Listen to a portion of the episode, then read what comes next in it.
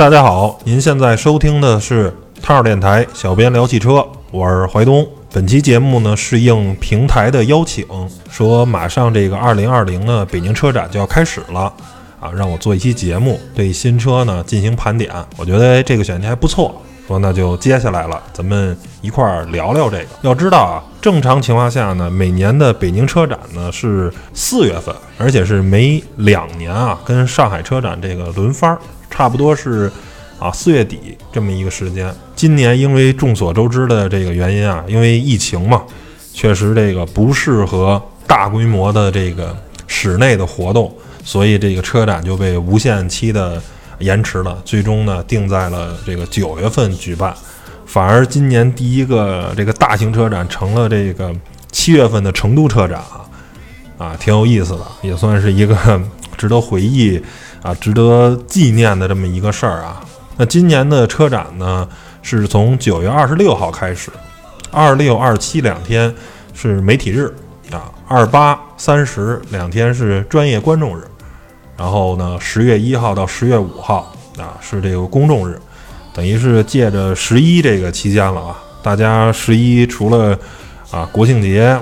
以外呢，还可以去北京车展转悠转悠，看看各家有没有什么新车啊。一些有意思的车，喜欢的车可以去看看，反而也算是因祸得福吧。啊，之前一般都是借着五一假期，现在是借着这个十一假期了。那咱们废话不多说吧，我给大家整理了一部分我认为比较相对来说重磅吧和有看点的一些新车，给大家先做一个前瞻啊。每个车呢，拿出几分钟给大家唠叨唠叨啊，希望对新车有兴趣的朋友们呢，能对大家有个帮助啊。第一款的车呢，就是国产的全新奥迪 A3L。这个车呢，首先来说，我觉得外观呢变化呢比较大，看起来呢比较运动，也是现在奥迪呢最新的这个大嘴设计啊，非常的炫酷，并且呢内饰的这个升级，我觉得也很大，跟现在这个 Q3 的这个内饰啊比较像。相对来说，我觉得现款的这个 A3 呢，真的是有点老了，你再不更新换代的话。奥迪可以说就在这个市场拱手让出了，奔驰 A 呀，包括这个宝马一系现在卖都不错。我在马路上反正看着 A3 的比较少，啊，可能大多数想买这个级别的车，可能就稍微加点钱买个 A4 什么的。我觉得这个 A3L 啊，三厢啊，加长啊什么的这些东西，呃，对于市场来说，我觉得上市以后只要价格比较合适，可能能从其他两家抢回。啊，一部分的这个市场份额，大概就是这么一个情况。下一款车呢是一汽大众的全新高尔夫，啊，这个也就是第八代的高尔夫车型了，是一非常经典的车型。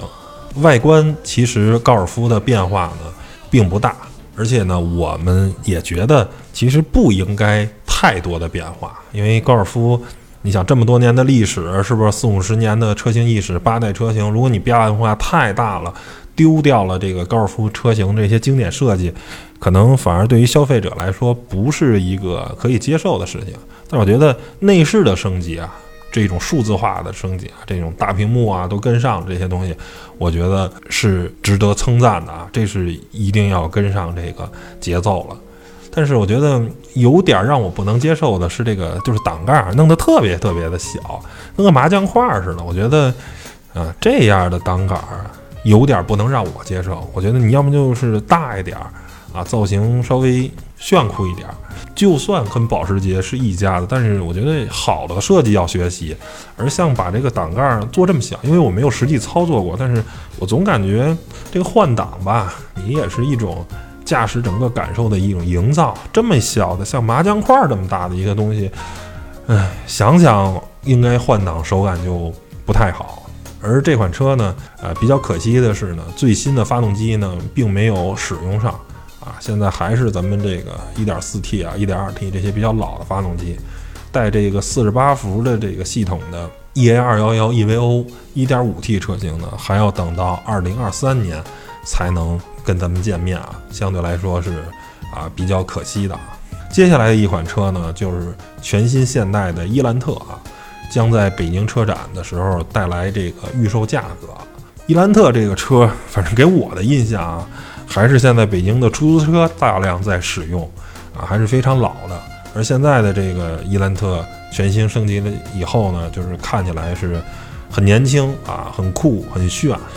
然后内饰呢也都进行了大量的升级。我觉得唯一值得考虑的呢，就是目前因为这个国产车的雄起，然后和这些一线的合资品牌的这种价格不断的下探，是吧？包括大众啊、丰田啊等等，就是给。法系啊，或者说是韩系的这些厂商的机会留的真的不多了，啊，你的这个要拿出高产品力和低价格的车型，才能再去重新切一下市场，不然的话，就是目前，当然因为萨德事情已经算是过去了，现在中韩关系的又比较好。啊，现代啊，包括起亚的这个销量也有点回暖，但是跟当年的那个畅销可能真的又比不了了。所以我觉得还是得从诚意来说下手吧，不然的话，人家图更便宜、更多的性价比，可能就就去找国产车了。啊，图一点面子呀，图一点这种感觉，可能会买丰田、本田或者说是大众的这个车，弄的这个韩系车就相对来说。有点高不成低不就的这种感觉，可能未来的处境也不会特别好，所以呢，真的是要是量又足，价又合适，这个可能对于韩系车来说，可能是一个比较好的出路。再下一款车呢是国产的奥迪一创啊，这个车我们并不陌生啊，之前呢都是以进口的形式在国内销售。呃，现在呢，终于引入了这个国产。个人觉得这个车可能奥迪不见得说真的一定想卖多少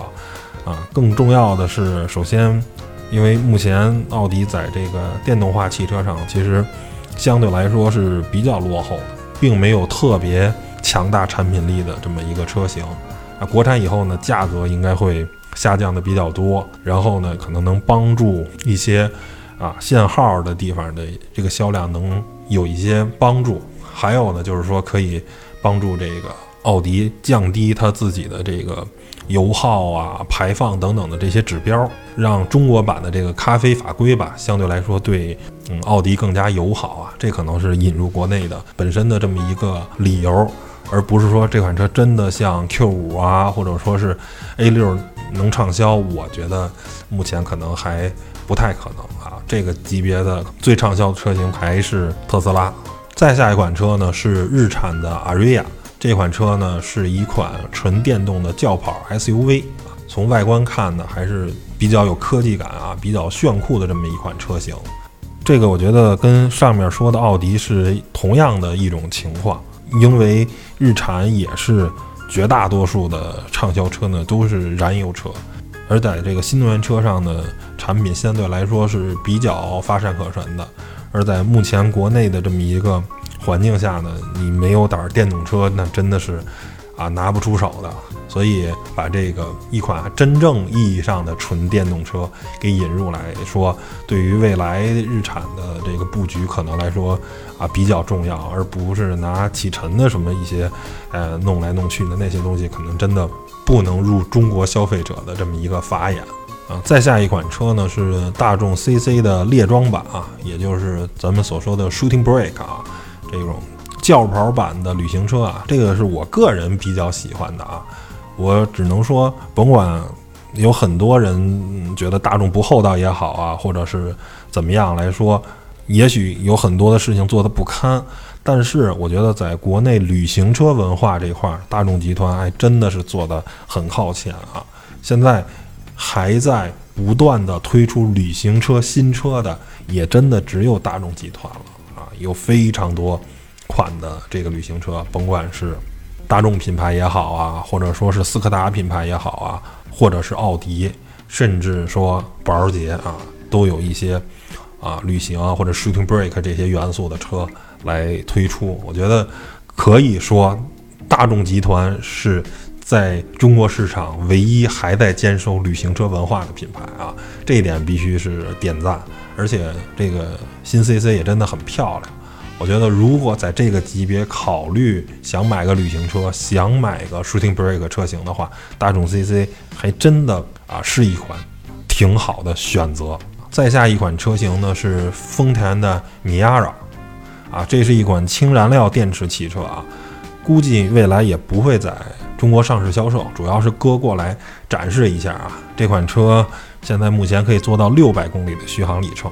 关于这个氢燃料电池汽车的这个节目，我们之前也说过，我也说过很多自己的观点，但是呢，我发现还是有很多网友来杠。我说这个氢燃料电池汽车呢非常好，但是呢有它的局限性，比较适合日本或者韩国这种全国都高度发达的国家啊，像中国啊或者说是美国这些贫富差距比较大，然后有很多地方欠发达，国土面积又非常幅员辽阔来说，这些国家全国性的大面积的普及的建加氢站是一个挺难的事儿。所以呢，在中国来说，氢燃料电池汽车，我个人认为啊，是比较适合作为公共交通出现的。比如说公交车，在北京啊、上海呀、广州这些地方，因为他们也不去很远的地方，就在北京开。那在啊城市的一些地方设置一些加氢站，啊，他们就用起来非常爽。而如果假如氢燃料电池汽车真的在中国使用了以后，你说你稍微往远处一点开。这个电动车啊，还能用市电去充，虽然充的慢点，但是还能充上。而这个加氢站的建设，你很显然速度跟规模会很跟不上，所以这个氢燃料电池汽车可能在中美这种国家，啊，适用情况会比较差。虽然它很完美，但是因为氢的这个物理特性造成的，所以这个氢燃料电池汽车可能在中国想大规模普及。像电动车一样，可能还真的有点困难。再下一款车呢是领克的 DC-1E 啊，也有人说呢这款车将会是领克的这个零八车型啊，这也是一款啊纯电动汽车啊。对于领克来说，可能来说是啊比较重要的，因为之前的车呢都是只有电动版啊，这款车应该是主要就是针对于新能源市场的这么一个。啊，领克作为一个呃新兴的品牌，我只能说现在还算是比较成功的，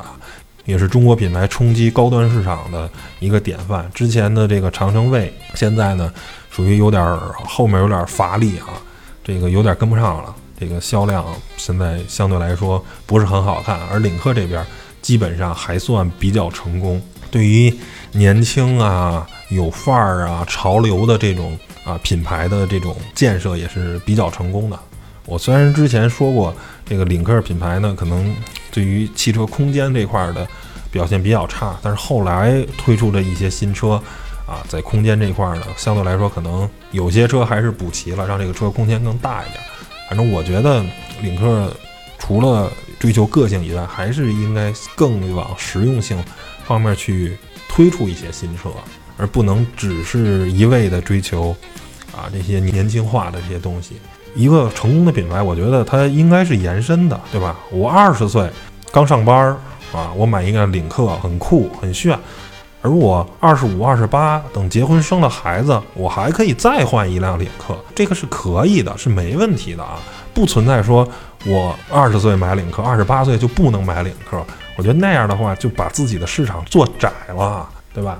完全是没有任何问题的，是吧？嗯，大众啊，丰田啊，这个都是可以买小车，也可以买大车，对吧？我觉得领克未来应该推出一些更实用的车，这些小空间的车已经做的都差不多，已经布局的足够了，应该向一些大空间的、更家庭一点的这个车去做了啊。这个我觉得没有问题啊，没有必要只去追求这个品牌的年轻感的这个东西。再下一款车呢，是吉利的。Proface 啊，这是吉利的一款 CMA 架构平台的一个轿车，也是首款的用 CMA 平台打造的紧凑级轿车。这个车我觉得前脸啊用了很多的这个沃尔沃上的元素，总体来说还是挺好看的，并且这个车呢还要装沃尔沃的 Drive E 技术的 2.0T 发动机。那在这么一个级别的车装一个 2.0T 发动机。还是一个挺值得期待的。如果未来的价格又给力啊，比较合适的话，那这个车可能在如果只卖到啊十五万元以下的这么一个市场的话，那还是相当有产品竞争力的。如果再配上一个比较宽敞的车内空间，不要那么学领克啊，就是配一个比较合适的车内空间，有一个强劲的动力，那再有个低于合资品牌三到五万的这么一个售价，那真的是非常非常强大了。再下一辆车呢是第三代的奔腾 B70，从外观上看啊，我觉得这个奔腾 B70 还是很漂亮。虽然这个灯有用凯迪拉克的这个嫌疑啊，然后但是我觉得瑕不掩瑜吧。这款车本身是很漂亮啊，没毛病。但是我觉得属于奔腾的机会已经过去了。你现在即便再拿出有多强产品力的车，可能也很难挽回。这种一汽的这种失败，虽然红旗依靠 H 九拉回了一波好的这个口碑，但是凡事还要得再看看。我不认为说长久来看这个车的销量会多增加多少，可能还是得靠公务车啊等等这个市场。那奔腾也面临着这个问题，就是它已经离开人们视线太久了，除非你的产品力真的非常非常强大。然后价格呢又很亲民，然后慢慢就是走小米那种路子再往回蹬。而目前的情况下是，现在很多的自主品牌都不错，不是你在进步，不是你奔腾在进步，吉利长城就没在进步嘛，对吧？长安就没在进步嘛，大家都在进步，你的进步速度又不见得比人家更快，对不对？那像奔腾品牌的这个机会，我觉得就不是特别特别多了。嗯，下面说的这个捷途呢，也是这个情况。捷途之前出了一个 X 的概念车，现在呢将以第二代 X70 身份的来去啊上市销售啊。曾经录过节目，我说我是真的没想到捷途能够成功啊，在去年啊甚至更早的时间，这个车每月可以卖一万多辆，相对来说其实是一个挺不错的销售成绩了啊。我说我很惊讶。截图竟然能成功了，我可能确实没搞懂中国消费者，但是呢，真是不禁念叨，到了今年以后呢，截图的这个销量就成一个断崖式的下降，现在每个月可能也就只卖个几千辆的水平，从去年的一万多掉到现在几千了，可以说可能是当时在市场中小米的这种策略，甚至说它都不是小米，它是红米这种销售策略可能能成功，但是呢，当其他品牌。也走这种高性价比的路线的时候，留给你的这个机会还是不多的，因为毕竟没有几个人认识捷途这个品牌，大多数人可能还是认识奇瑞，对吧？那如果长安呀、长城啊、吉利这些品牌也有很多高性价比的车，对吧？包括我前一段时间啊试驾的这个吉利豪越，它卖的也不贵，十万出头，特别大的一个车，对不对啊？那还是挂吉利标的，你给人感觉就很高级，对吧？外观设计也没有任何的毛病。捷途未来面临的这个市场应该是并不容易啊，然后他们也真的需要更努力，不然的话可能就是长期。如果只是每个月卖几千辆的话，这个公司还真是挺难的。慢慢可能就被其他的这些自主品牌巨头把这个市场蚕食掉了。下面一款车呢是华润运通推出的高和 HiFi X 啊，这个车啊，其实大家可以认为是一个更加进化的乐视汽车，或者是未来法拉第的那个 FF 九幺啊。这个公司的很多这个创始人啊，包括研发团队，就是从那儿过去的。这个车，大家从这个外观设计什么的就可以发现很像。嗯，我只能说，现在造车新势力啊，上岸的妥妥的是四家，分别是蔚来汽车、理想汽车、威马汽车和小鹏汽车。这个华人运通呢的老板还是有一定的实力的，到现在还能搞来钱，继续让这个车发布什么的，确实挺难的。并不容易，这公司到现在没死，因为有很多的造车新势力都因为资金链断裂就拜拜了啊！现在他还能把这车推出来，但是我觉得这个车到现在还是太晚了啊！从资本的角度来说，这个车在今年年底能小批量的试生产。到二零二一年才能正式交付，而且这个车应该继续之前的这种乐视汽车的高举高打。这个车可能售价得一百多万，很贵的，并不是一个亲民的这么一个车型。那这个车型未来能卖多少辆？首先是一个未知数，有多少人买单买？这个不得而知啊。应该目前看并不是特别的乐观啊。未来用这个赛车高举高打，走品牌调性，这个东西是成功的，是吧？给人感觉很酷。之前出的那个赛车，有很多的投资人都买了，对吧？刘强东啊、雷军啊什么的，他都有，这个无所谓，反正也不造几辆。而你的第一辆量产车应该还是亲民一点。你走如此的高举高打，直接去挑战特斯拉 Model X 的这种地位的话，我觉得可能不是一个很好的尝试，是吧？之前那个前途汽车那个 K 五零就直接做跑车，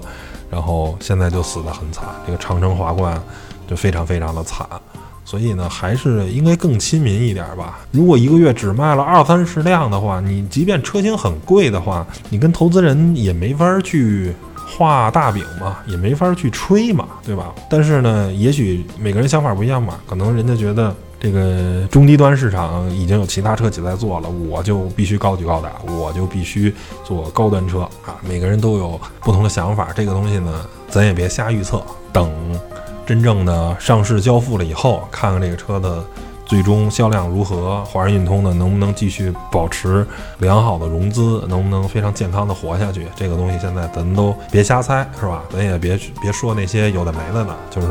继续看，是吧？反正我个人不是特别乐观啊。那人家到底能不能成功，我说了也不算是吧？下面一款车呢是一福特的 Mustang Mach E 啊，这是福特野马品牌的。一款纯电动车啊，有点这个酷配 SUV 的这么一个元素啊。同样啊，跟很多这个合资品牌一样，这个福特呢，在这个新能源车、电动车上发力也是比较晚的。所以你现在赶紧追，赶紧出产品，是吧？产品力不行呢，就先拿这个产品去压压这个咖啡法规。如果真的能卖好了的话呢，也行啊。所以我觉得用这个 Mustang 车标来说，对于福特来说，真的是一个算算是双刃剑吧。就首先，因为它这个车各方面的，因为电池很贵也好啊，等等方面，应该不会卖很便宜。那如果你挂福特标的话，有可能就是卖不出很高的价格。而如果挂野马标的话，啊，这个能对这个品牌的定位有一定高，就像说你是挂日产的标还是挂英菲尼迪的标，就是这种感觉，对吧？或者是挂本田的标还是挂讴歌的标？毕竟这个野马也算是在福特里算一个高性能车型吧，可以给车更高的这个定价。但是呢，因为野马大家都知道是那么样的一个继承了肌肉车啊、pony car 的这种东西。有可能反噬这个，对吧？如果你这个电动车不是很给力，不是很行的话，那可能就会反而是这个对这个品牌的啊一个伤害，对吧？就像如果大众给保时捷了一辆特别不靠谱的车，是吧？比如像给把 Polo 这种车给到了保时捷品牌去做的话，那这个可能对于保时捷品牌反而是一种反噬的伤害啊，是这么一个概念。最后一款车呢是玛莎拉蒂的 MC 二零啊，这是一款跑车啊。其实很久以来，玛莎拉蒂都没有特别像样的真正的这种超级跑车的这么一个车型的布局了。因为大家知道，因为法拉利品牌归了整个的菲亚特集团。所以呢，跑车这块儿由法拉利去做就行了。玛莎拉蒂踏踏实实你就做好你的 GT 啊、Ghibli 啊这些车，对吧？全是做走一个高端的轿车就足够了。但是因为后来这个法拉利集团的单独上市啊，虽然现在还是跟菲亚特集团密不可分啊，但是毕竟呢，嗯，关联没有原来那么的亲近了。但是呢，玛莎拉蒂这品牌还牢牢的控制在菲亚特集团旗下。那你菲亚集集团其实从风险的这种角度上考虑，也应该推出一些属于自己的这个超级跑车，然后呢去更丰富，对吧？这个感觉呢，就是说，呃，大众集团它有布加迪，也有兰博基尼，对吧？假如有一天对这个布加迪的控制没有那么牢的话，那我肯定要更多的把一些精力放在兰博基尼上，对吧？我这个布加迪指不定哪天就不是我的了。因为现在对于法拉利跟菲亚特集团就有这种可能性，因为法拉利单独上市了，有资本市场啊，有等等的，是吧？可以在二级市场买，或者它公开的去发行这个股票，然后去有新的投资人介入，这个东西未来怎么样来说都不好说，对吧？你只要单独上市了，一旦在资本市场有一些操作的话，就没谱了啊！大概是这么一个情况。行，那用了大概半个小时的时间吧。带大家简单的啊看了一下今年的北京车展都有哪些新车，大概是什么一个情况，也每一辆车也大概简单的给大家聊了聊，评论了评论。那如果您对北京车展很有兴趣的话，欢迎十一期间去北京车展去看一看，对吧？